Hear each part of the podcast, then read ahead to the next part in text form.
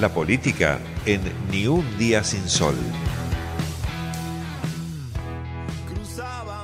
El municipio de Avellaneda entregó credenciales a vecinos que se formaron como protectores y promotoras y promotores de derechos humanos. Y por eso, en esta oportunidad estamos en diálogo con el secretario de Derechos Humanos, Claudio Yacoy.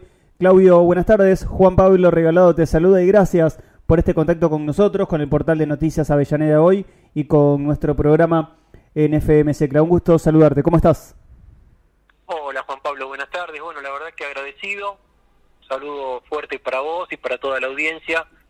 Bien, acá estamos trabajando, tratando de poder extender los brazos del Estado para llegar a todos los lugares donde a veces el Estado tiene más dificultades de llegar. Por eso también la, la apuesta a seguir formando vecinas y vecinos de la ciudad que estén, digamos, motivados a participar en nada, todo lo que tenga que ver con llevar adelante una verdadera política pública de derechos humanos. Así que hace 11 años que venimos trabajando en esta temática de formación de promotores, protectores voluntarios de derechos humanos.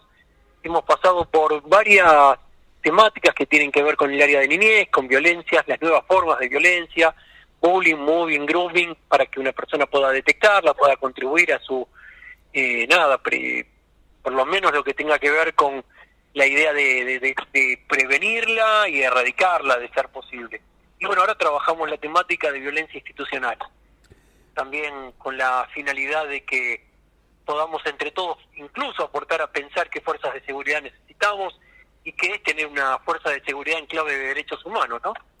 Y estos promotores van a tener la tarea de poder también detectar, prevenir, erradicar y bueno, y proponer eh, denuncias a quienes desde las fuerzas de seguridad crean que la matriz que hay que llevar adelante es una matriz represiva en vez de una, una matriz más preventiva. Así que bueno, en esa tarea estamos, Juan Pablo.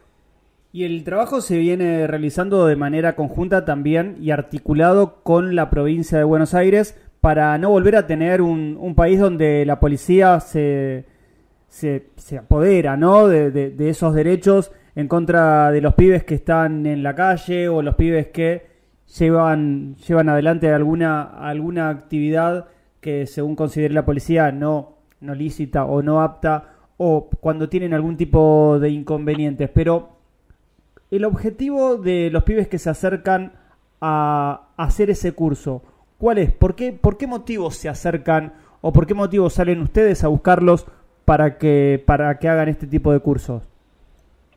Mira, este, respondo la primera parte. La actividad se realiza articulada entre nación, provincia y municipio. Emiliano Carbone, que es el director del área de violencia institucional del Ministerio de Seguridad de la Nación. Eh, bueno, Nano Álvarez, que es el director de violencia institucional de la provincia y en este caso está Jorge García y Gerardo Pintos, que son los dos responsables de la Secretaría de Derechos Humanos en todo lo que tiene que ver con personas y prevención de la violencia. Eh, eso por un lado, así que por primera vez, digamos, logramos la articulación tan importante y necesaria entre nación, provincia y municipio. Con relación al tema de lo que se pretende con estos cursos, es primero que nosotros estamos detectando que cada día eh, la policía necesita satisfacer la demanda de seguridad haciendo racia, haciendo estadística, y lamentablemente en las estadísticas siempre pierden los inocentes como para poder justificar la acción policial sin combatir el verdadero delito. Yo lo que creo que incluso desde nuestra parte hay una exigencia al Ministerio Público Fiscal. El Ministerio Público Fiscal, los fiscales no están investigando bandas banda de todo tipo, de, de, delito variado.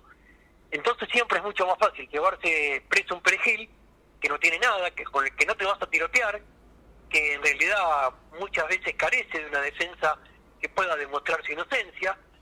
Y con estos cursos el pibe también de alguna manera se empodera, ¿no? Porque en realidad él ahora tiene una credencial que se la firma el intendente, el secretario de Derechos Humanos, no es para hacer una locura, pero sí para poder separar ante la policía y decir, bueno, señores, acá hay un límite, que son los derechos humanos. Usted ese límite no lo tiene que transgredir.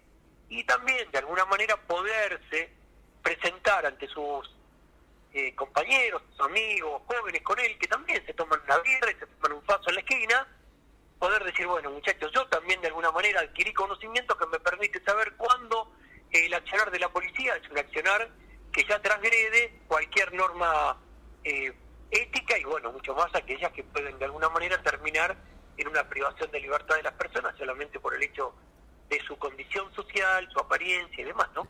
Básicamente, y muchos de los que se acercan tienen esta problemática.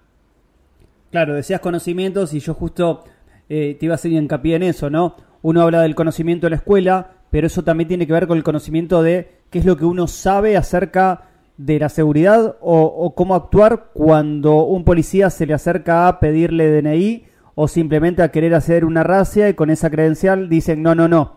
O pararse y poder dialogar quizás de igual a igual y decirle esto se puede y esto quizás no se puede, por lo menos para conocer realmente esos derechos.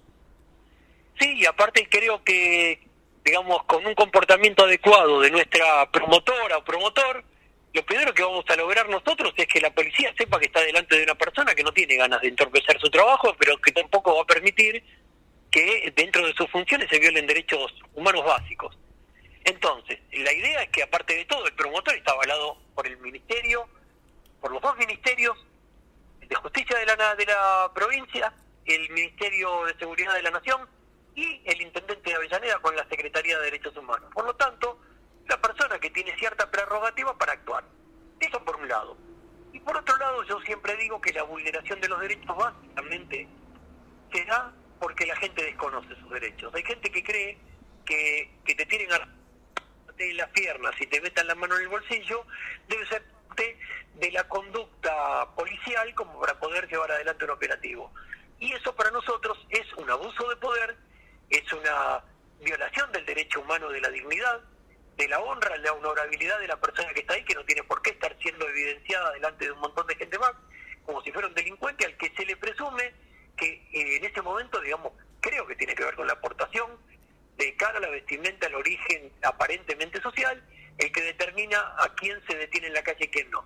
Entonces también en esto, digo, el conocimiento lo que te va a permitir es tener claro que algunas cosas están bien y otras no están bien y se puede justamente uno eh, parar de mano ante esa situación terrible. ¿no? Esa es un poco la idea de estos cursos que digo están dando un gran resultado, porque hasta ahora nunca hemos tenido que lamentar haberle entregado una credencial a una persona que lo utilice irresponsablemente. Eso es lo que nos pone siempre en este camino de seguir formando promotores que después van a sus barrios, van a Villa Inflamable, van a La Tranquila, van a la Isla Maciel, van a Villa Castellino al fondo, es decir, van a lo profundo donde el Estado muchas veces no llega. Entonces nosotros, bueno, llegamos a través de ellos. Estamos conversando con Claudio Yacoy, él es el secretario de Derechos Humanos del municipio de Avellaneda. Y para finalizar, Claudio, algo que, que puedas decirle a esos, a esos jóvenes que se acercan a la institución, algo que haya quedado fuera de esta, de esta charla que quieras hacer o que quieras decir para cerrar esta conversación y decirnos de qué manera uno se puede inscribir o quiénes se pueden inscribir, obviamente, en estas capacitaciones o en estos cursos? Bueno, en principio que decirle a la gente, lo único que hay que decirle es que en Avellaneda hay un Estado presente, un Estado que no solamente está presente, sino que está atento. A través de la acción que llevan adelante Alejo Chernogrov y Magdalena Sierra, tenemos la posibilidad de trabajar sin mezquindades, sin miopía, articulando todos los resortes que tiene el Estado a su alcance, Hoy nosotros articulamos en mesas de violencia, violencia de género, violencia institucional, violencia familiar, eh, tratando de trabajar todas las nuevas formas de violencia, bullying, moving, grooming, noviazgo violento, embarazo adolescente, todo lo que tenga que ver con consumos problemáticos. Bueno, de alguna manera pretendemos que la Secretaría de Derechos sea una puerta de acceso a todo lo que es el abordaje de las problemáticas sociales que cruzan la vida de las personas, así que cualquiera que sienta vocación o que atraviese un problema de esto, que venga, estamos en 12 de octubre 234, donde está el espacio de la memoria, allí funciona la Secretaría de Derechos Humanos.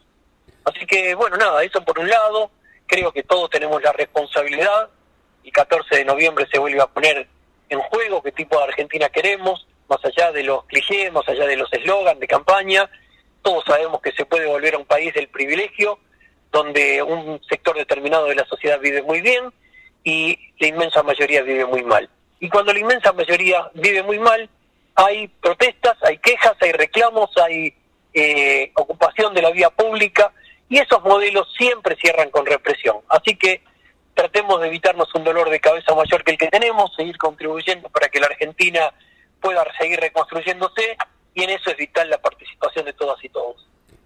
Claudio Jacobi, secretario de Derechos Humanos, gracias por este contacto con nosotros y agradecerte, obviamente, nuevamente eh, la posibilidad de poder conversar un ratito con vos.